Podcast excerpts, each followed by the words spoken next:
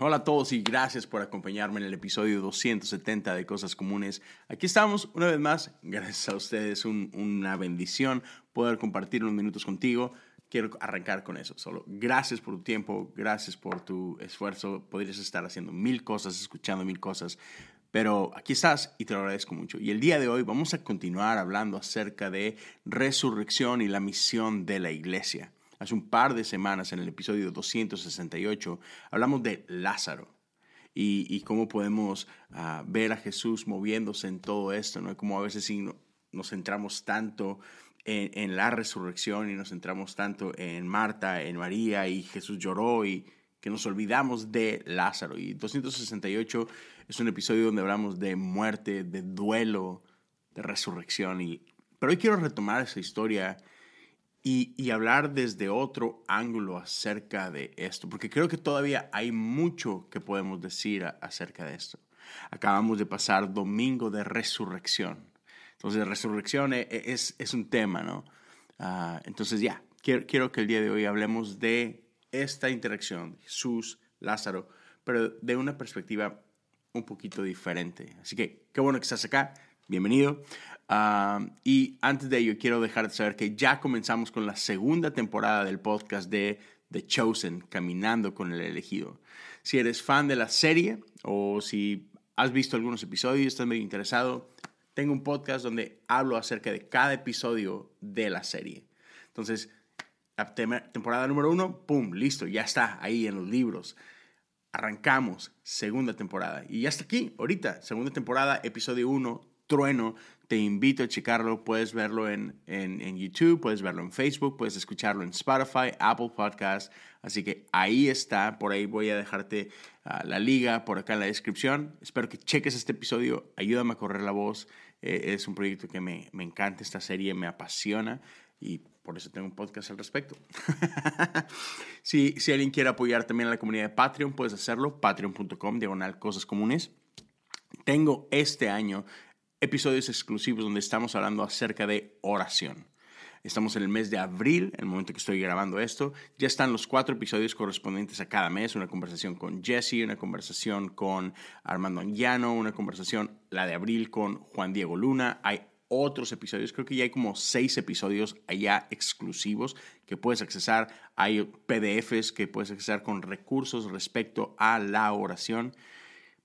Han sido muchísima bendición para mí. Entonces, espero que puedas darle una checada.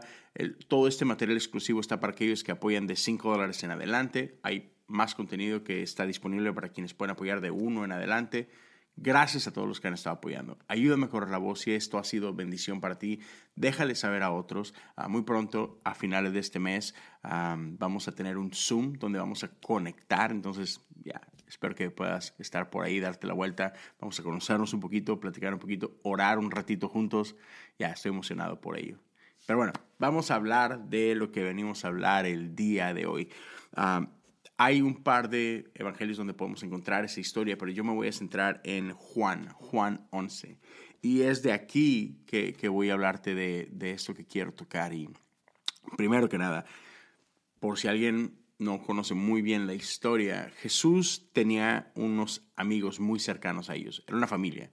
Dos hermanas, un hermano, Marta, María, Lázaro. Y la Biblia nos dice que Jesús era amigo de ellos y que los quería muchísimo. Y llega un momento donde Lázaro enferma.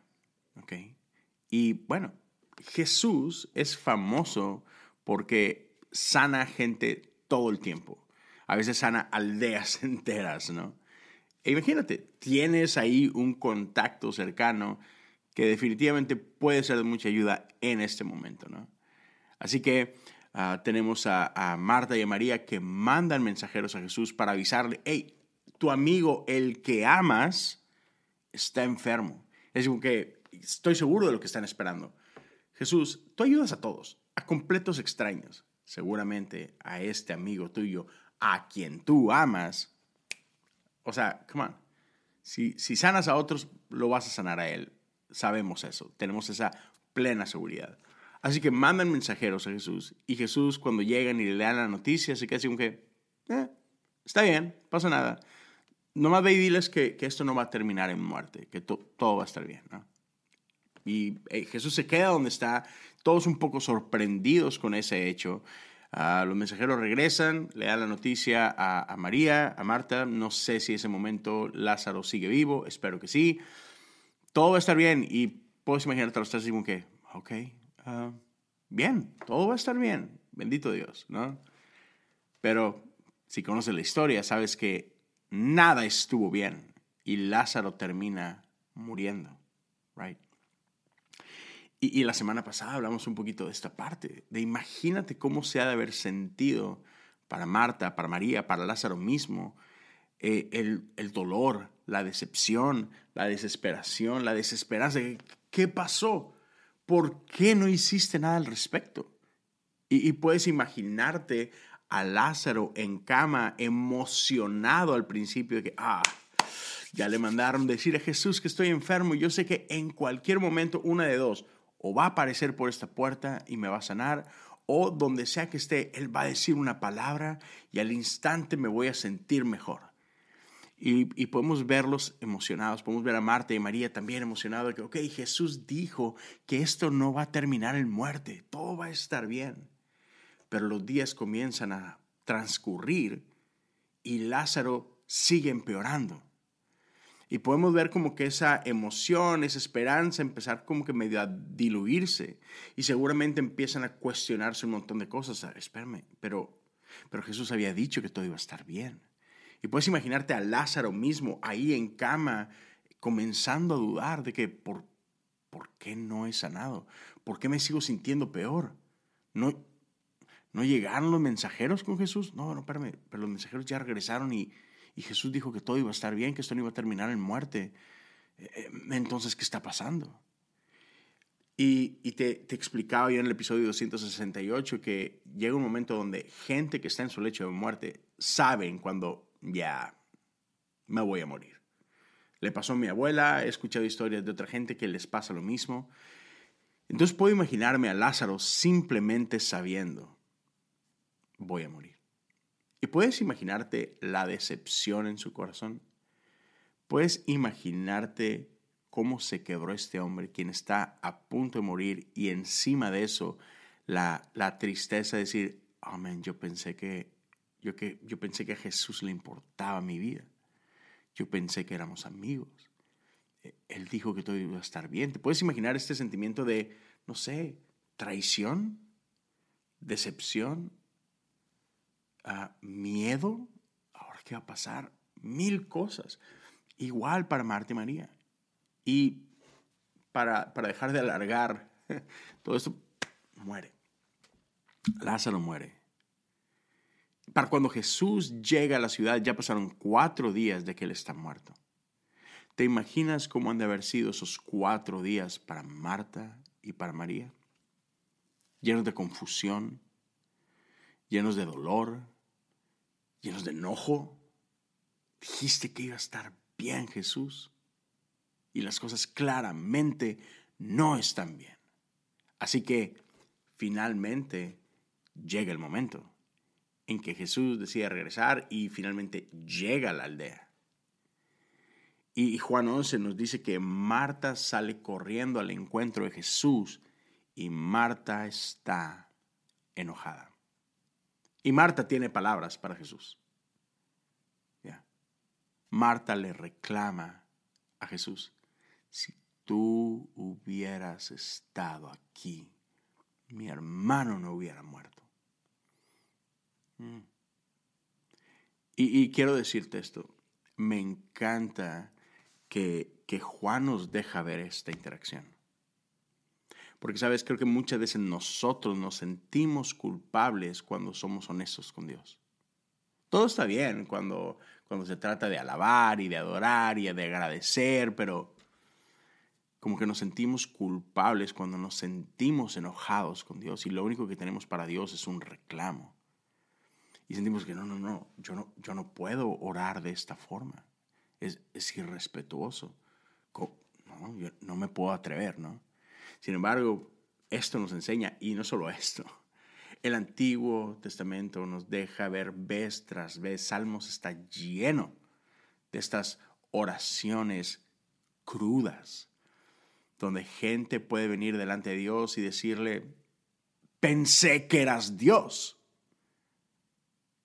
¿De qué se trata esto? ¿Por qué permites que mis enemigos me hagan esto? Y vemos oraciones bastante, bastante crudas, bastante honestas, donde gente simplemente saca su frustración, saca su enojo y le dice a Dios lo que quieren decirle a Dios. Y Dios está bien con eso. Y Jesús está bien con el reclamo de Marta. A Jesús no reclama Marta. Jesús le da un espacio para que ella pueda expresar lo que realmente siente, lo que está cargando en su corazón. Y eso, me, eso es algo que hemos heredado de la tradición judía. Podemos orar de esta forma y está bien. Dios puede con ello. No, tienes ah, por qué sentirte mal. Dios, Dios puede con tu dolor. Ahora, ah, no sé si, si llegaste a escuchar el episodio 268 o no, pero por ahí una de las razones que me trajo a explorar esta historia es un tweet de un hombre que, que se sentía verdaderamente en conflicto al ver esa historia y decir, wow, Jesús dejó morir a su mejor amigo nada más para después resucitarlo, ¿no? Como, como si Jesús necesitaba de un truco más que, hoy necesito algo para convencer a la gente, mm, ya sé, resurrección. Ah, bueno, ok, hey Lázaro, ¿por qué no mueres? Y, vamos a sorprender a la gente con este gran truco, ¿no? Y así como que, like, no, así no es como funciona, así no es como opera nuestro Dios, así no es como opera Jesús. Y, pensarlo de esa forma creo que dice mucho de, de, nosotros, de cómo nosotros vemos a Dios, de cómo nosotros vemos a Jesús, de cómo lo entendemos, de qué, cómo percibimos su carácter. Y otra vez, pensar eso es um, triste,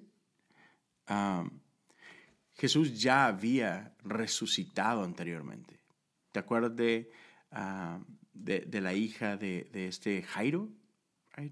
Que, que, Jesús dice, no, tranquilos, está dormida. ¿Te acuerdas de este chico, un jovencito que muere y, y esta madre viuda, ahora sin hijo, van en esta procesión y, ahí van con, con, el cuerpo del niño y Jesús dice, alto, no esto, no, esto no está bien. Y Jesús va y resucita a ese niño, a ese muchacho. Ya, Jesús ya había ah, traído resurrección en medio de ellos. No necesitaba uno más para comenzarlo. Nada, esas, esas resurrecciones fueron como que medio accidente. Déjame, ahí les va otra para que no quepa duda. No, no era necesario. No era absolutamente necesario.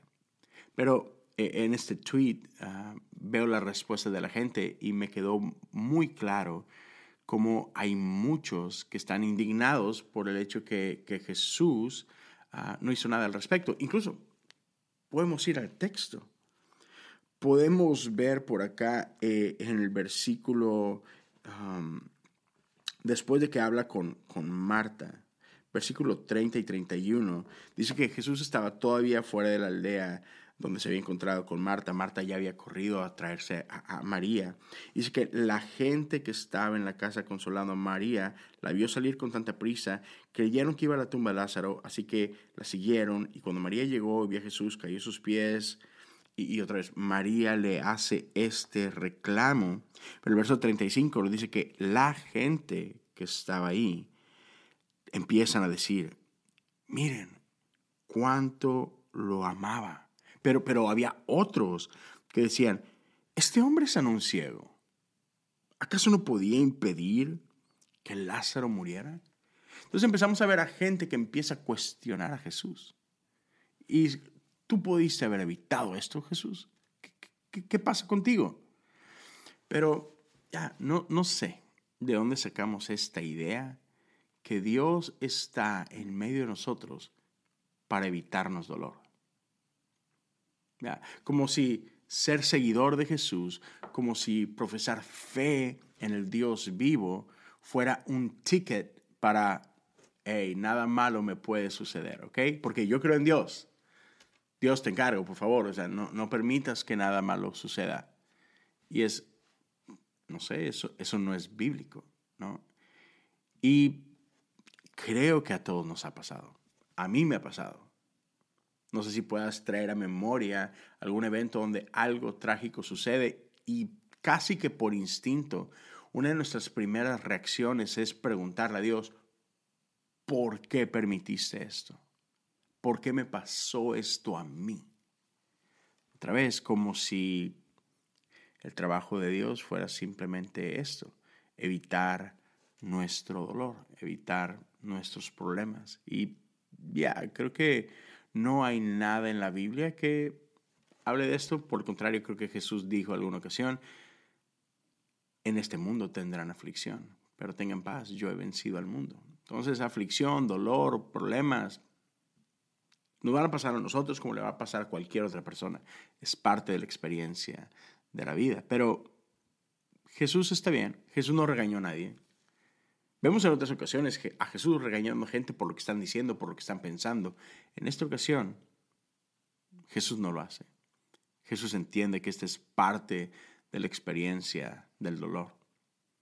Y Jesús deja que cada uno atraviese esta experiencia de dolor a su manera. Marta estaba enojada, María triste, la gente con dudas, con cuestionamientos. Y Jesús está bien. Pero después vemos algo, algo interesante. Dos, en dos ocasiones el pasaje de Juan nos deja saber que, mm, que Jesús no está bien, que Jesús es afectado por lo que está sucediendo alrededor de él. Ya, incluso vemos que Jesús llora. Verso 35, Jesús llora. Pero no solamente Jesús llora, vemos a Jesús haciendo algo y lo vemos un par de veces en el texto. Y es que Jesús grita en su enojo. Ya. Jesús grita. Bien interesante, Jesús grita en un punto, Jesús llega a, donde está Lázaro, donde lo han enterrado, y Jesús grita en medio de este dolor, en medio de, de todo lo que está sucediendo, y grita el nombre de Lázaro. Y lo invita, lo invita a salir de la tumba. Mm, y eso me encanta. Me encanta que Jesús habla por nombre y, creo que lo mencioné en el episodio anterior, en el 268, no estoy seguro, ah, pero eh, eh, no sé si tú has escuchado este, este tipo de comentario, ¿no? Que qué bueno que Jesús le dijo a Lázaro específicamente de que sal, porque si solamente Jesús dijera, o sea, hey, muerto, ven para acá, todos los muertos hubieran resucitado, ¿no? Pero, pero Jesús le habla a Lázaro dice, ven, sal fuera de ahí. Y yo no sé cómo funciona esto, porque Lázaro está muerto. Y hasta donde yo puedo entender, los muertos no escuchan. Pero Jesús no le estaba hablando a Lázaro ahí simplemente en su cuerpo. Jesús grita. Y Jesús manda hablar a Lázaro y la voz de Jesús llega hasta los, a la profundidad de la muerte. Recordamos cómo, cómo se da la creación. El bello poema de Génesis nos dice que por su palabra Dios creó todo lo que vemos y lo que no vemos. Eh, el Dios vivo dijo, sea la luz. Y la luz no tuvo otra opción más que brillar. Ya no existía la luz, no había tal cosa. Pero cuando Jesús dijo, cuando el Espíritu Santo dijo, cuando el Padre dice, cuando la Trinidad en esta hermosa armonía dice, sea la luz, fue la luz. La luz no tenía opción de, de no hacerlo. A la voz del Creador, cosas tienen que responder. Y acá vemos a Jesús, a el Verbo, hablar a su amigo y su voz llega hasta la profundidad de la muerte y la muerte que en este momento tenía a Lázaro en sus garras La muerte tenía a Lázaro envuelto en la profunda oscuridad de la muerte. La muerte no tiene otra opción más que soltar a Lázaro, dejarlo ir y responder a la orden de Jesús. Así que Lázaro regresa.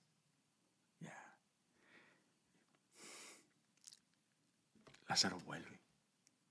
Y puedes imaginarte la emoción de Lázaro cuando escucha y reconoce esa voz, esa voz que ha compartido mesa con él, esa voz ah, con la que compartieron historias y risas alrededor de una mesa.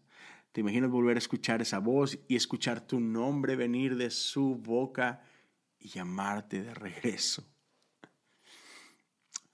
Pero Lázaro está envuelto en ropas de muerte.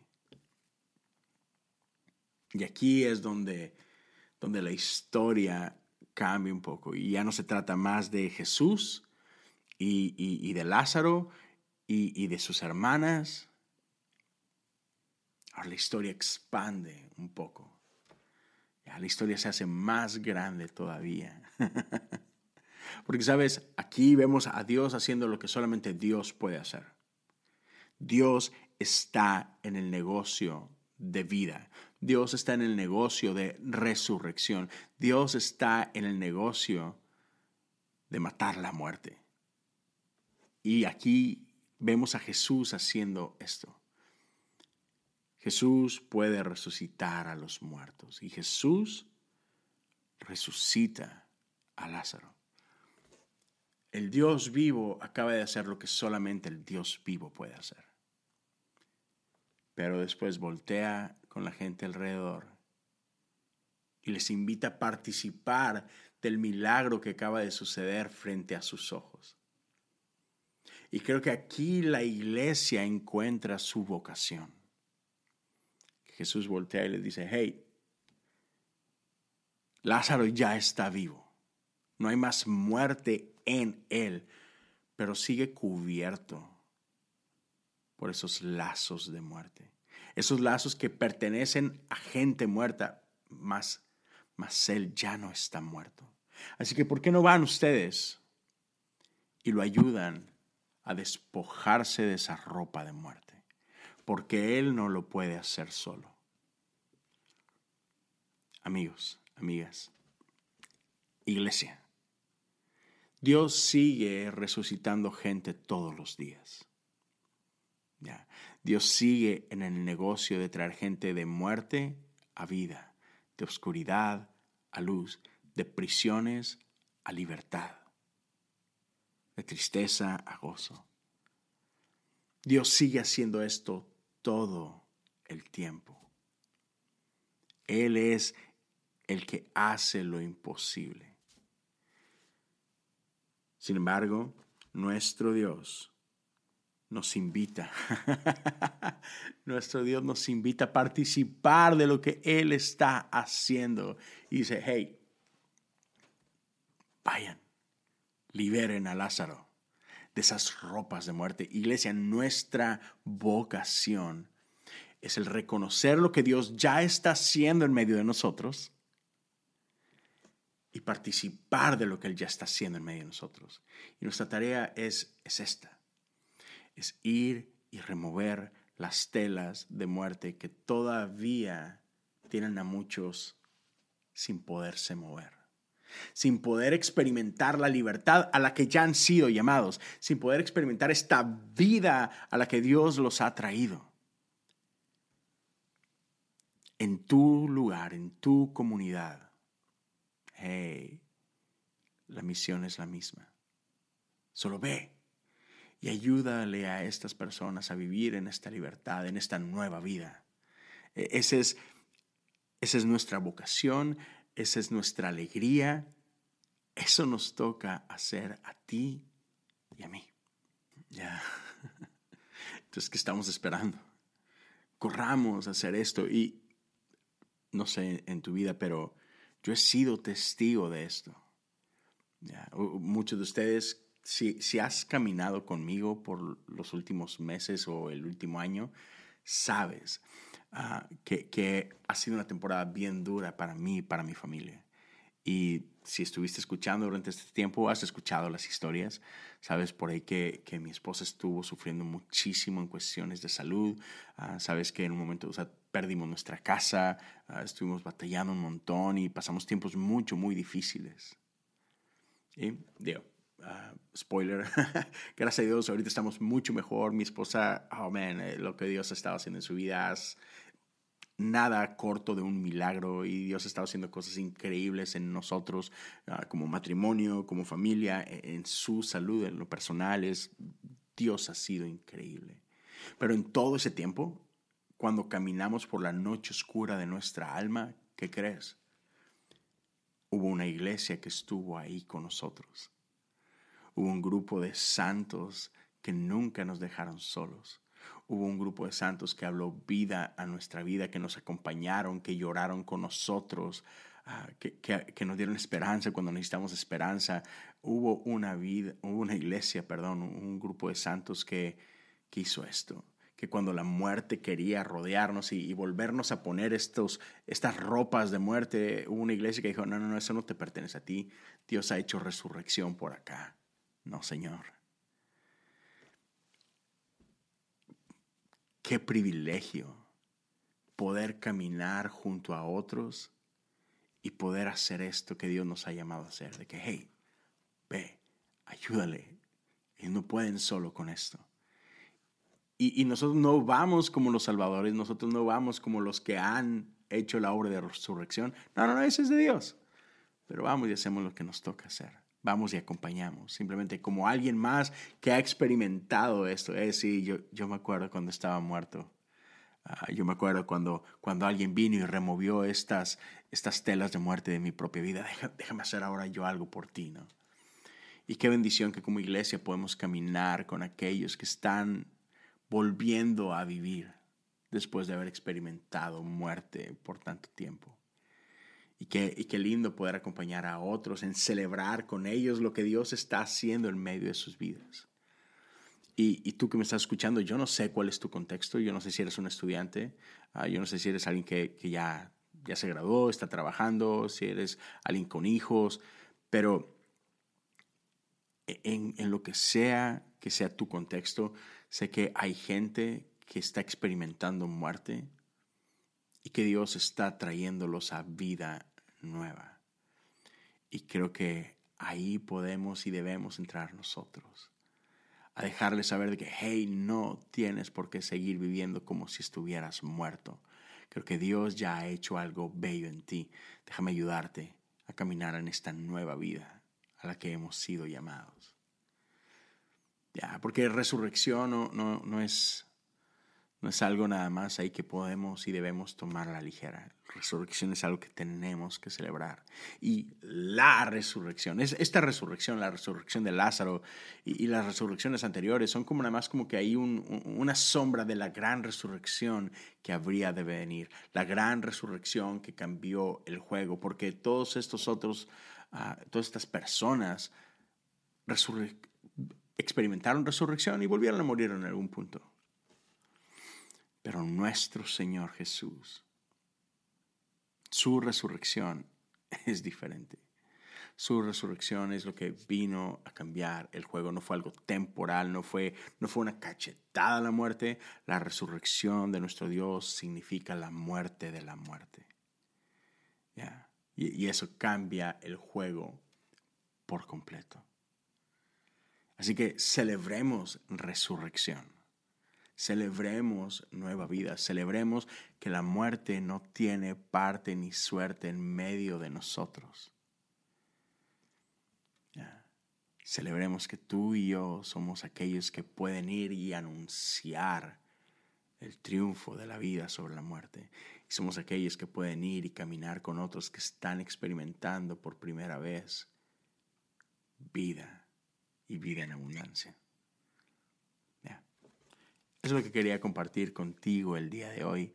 Uh, espero, espero haya sido bendición, espero haya traído algo bueno. Sé que es un, fue un episodio corto, es en cierta forma como un complemento de lo que fue el episodio uh, 268, Pero si esto fue de bendición para ti, tú crees que puede ser de bendición para alguien más, te, te animo y, y, te pido si me puedes ayudar a compartir este, este episodio con alguien más. Como, como, sea, si lo quieres compartir en tus redes sociales, si lo quieres compartir simplemente en WhatsApp, mensaje de, de viva voz, decirle a algún amigo, oye, checa este episodio, lo que sea, es, es de mucha bendición. Es de mucha bendición, ayuda mucho a que otros puedan conocer lo que, lo que Dios está haciendo aquí en medio de nosotros. Y si tú quieres dejar un comentario dejarme saber alguna experiencia tuya o lo que Dios está haciendo en tu corazón, ah, por favor, ya sea en YouTube o en Facebook, deja un comentario uh, por ahí. Um, dale compartir. Si no te has inscrito, suscríbete al canal, activa la campana. Si estás escuchando solamente en Apple Podcasts en Spotify, suscríbete al podcast, es de, es de mucha ayuda. Si puedes dejar un review, hey, encantado de, de poderla leer. Uh, y si alguien necesita platicar, orar, hey, mándame un mensaje directo. Me encuentras en Instagram o en Twitter como Leo Lozano HU. Me encanta platicar con, con ustedes. Gracias por todos aquellos que se animan y por ahí platicamos un poquito. Uh, un abrazo a cada uno de ustedes. Y te dejo una vez más con este recordatorio. Si alguien quiere participar de la comunidad de Patreon, si quieres obtener algunas herramientas adicionales para bendecir tu vida de oración, patreon.com, cosas comunes. Hay varios episodios exclusivos ya, seis de ellos que eh, confío que te van a bendecir un montón. Le doy gracias a todos los invitados que han venido y han participado de ello y que nos han dejado de sus experiencias, que han abierto su corazón con nosotros. Ya, en serio, dale una checada a ese contenido. Sé, sé, que va a ser de bendición para tu vida. Y, y van seis y faltan muchísimos más. Faltan mínimo todavía ocho uh, episodios exclusivos más. Faltan varios recursos más que voy a estar poniendo por ahí. Entonces, ya, te dejo esa invitación abierta. Gracias a todos por estar aquí conmigo. Cuídense mucho y nos vemos y nos escuchamos la próxima semana. Dios te bendiga.